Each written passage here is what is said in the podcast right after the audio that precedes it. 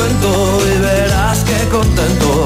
Me voy a la cama y tengo linda. Y estamos ya preparados para escuchar la historia que cada martes a esta hora nos cuenta Iván Fernández Zamil. ¿Qué tal, Iván? Hola, ¿Cómo Maite. estamos? Buenas tardes. Hoy nos vas a hablar de un personaje, bueno, pues eh, que mm, algunos, del que algunos hemos oído hablar, pero que es un personaje que va, digamos, forma parte de la historia de Galicia. Sí, sí. Nos vas a hablar del hombre lobo gallego de Roma Santa. de Manuel Blanco Romasanta. Ahí que está. Es considerado el primer asesino en serie y hombre lobo documentado de la historia de España, nada más y nada menos. ¿eh? Este hombre afirmaba que se convertía en licántropo debido a una maldición y que en ese estado no tenía conciencia. Ojo, porque la de hoy es una historia real. Es ¿eh? real, es- totalmente ha existido real. de verdad. Sí, sí, sí, sí. Mira, Manuel nació en Esgos, al norte de Urense, en 1809 y lo hizo como Manuela, porque era una niña. Pero lo que pasa es que tenía rasgos masculinos porque tenía una enfermedad con la cual generaba mucha testosterona, ¿no? Y le hacía parecer un hombre. Eh, Manuel sabía leer y escribir, algo que era raro para aquella época, y decidió pues recorrer el mundo como vendedor ambulante por todo el noroeste de, de la península de España, ¿no? Su primer crimen lo cometió en León, vamos, era una buena pieza. Pero bueno, eh, ahí en León asesinó a un alguacil que quería embargarle por una deuda. Lo detuvieron, lo juzgaron, pero se escapó. Y escapó, vino a Galicia de nuevo y se escondió en un pueblo de Allariz, en el que, bueno, pues se mezcló con, con la gente, con la población local y se asentó como, como un vecino más. Bueno, pero un día una mujer y su, y su hija le dijeron que querían buscar fortuna fuera de Galicia. Bueno, eh, y estaban buscando una, una casa en la que servir. Manuel, al que pues todos consideraban que conocía muy bien los caminos Sí. y, y el mundo, se ofreció a, a escoltarlas hasta Cantabria, donde les prometió que conseguirían trabajo en la casa de un cura que él conocía. Bueno, pero tras varias semanas, Roma Santa reapareció solo en el pueblo, contando una maravillosa historia de la casa que había encontrado para estas dos mujeres y con una carta y documentación falsa.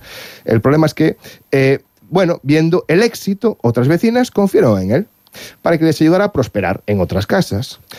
Ninguna de ellas volvió a ser vista con vida de nuevo. Porque durante los trayectos seguro que eh, Manuel se transformó, que Pues, es lo que le sucedía cuando mm, cambiaba de personalidad. ¿no? Claro, con el tiempo los rumores se dispararon y algo terrible Claro, porque las víctimas nunca volvían a dar señales No, no, de vida, claro, ¿no? claro. Algo ocurría si bajabas con Manuel, con Manuel y se decía que vendía grasa en Portugal y se pensaba que esa grasa que era humana. O sea, imagínate las, las habladurías. De ¿no? ahí lo del salvamantecas. Efectivamente, le llamaban, era el sacamantecas. Se llegaron a encontrar pertenencias de varias mujeres que el propio Roma Santa había vendido.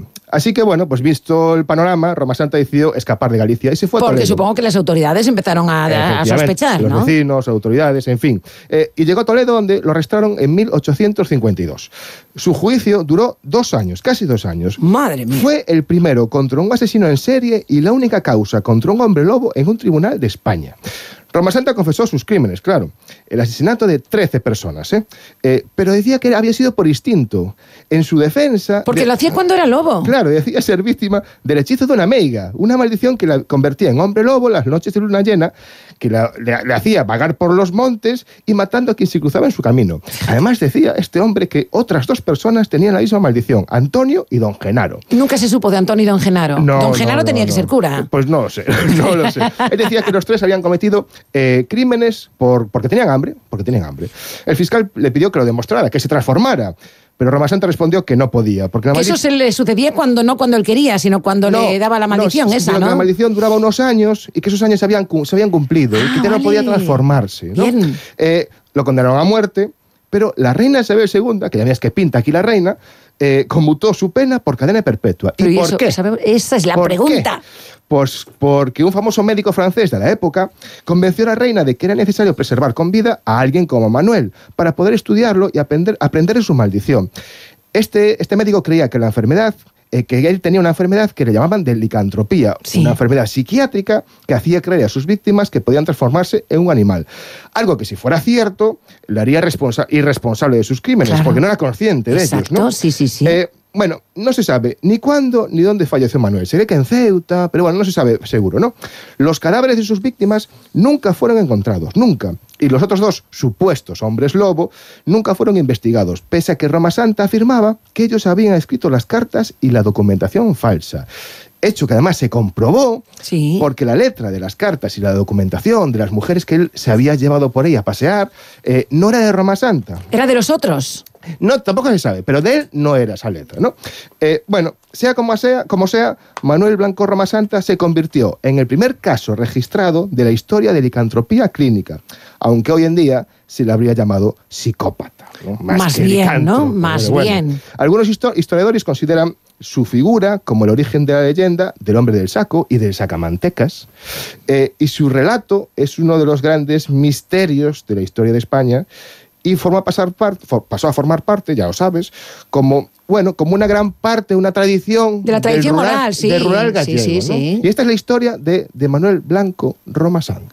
Bueno, un Que- señor que no se sabe eh, si se transformaba las noches de luna llena Bueno. porque tenía la maldición del lobo o si era un psicópata que le daban esos ataques de locura y mataba a la gente. Eh, lo más probable es que fuera la segunda. Tiene toda la, pinta, la ¿no? opción B. No sabemos qué estudios concluyó aquel médico francés. No, porque ese hombre no llegó ni siquiera a pisar España. O sea, mira, mira hasta qué punto. El tío conver- conver- Bueno, el tío conven- tenía miedo. Convenció a la reina, pero no apareció ni por España para estudiar el caso, ¿no? Y bueno, después el, la- el- el- el- bueno, el final de Roma Santa pues se pierde, ¿no? Realmente no se sabe lo que ocurrió con él. Se cree que murió en una prisión en Ceuta, mientras eh, cumplía la pena de cadena perpetua. No se sabe. no se Bueno, pues ahí está, una historia más, una historia verdadera, la de Roma Santa. Real, Seguro que real. algunos eh, habrían oído hablar, pero mira, yo que había escuchado, he, he descubierto cosas hoy que, que desconocía de la historia de, de Roma Santa. Seguro que sí le ha pasado a muchos oyentes. Gracias, Iván. Gracias a vosotros. Señoras, señores, gracias por la compañía. Se quedan con más ventana en la SER. Hasta mañana.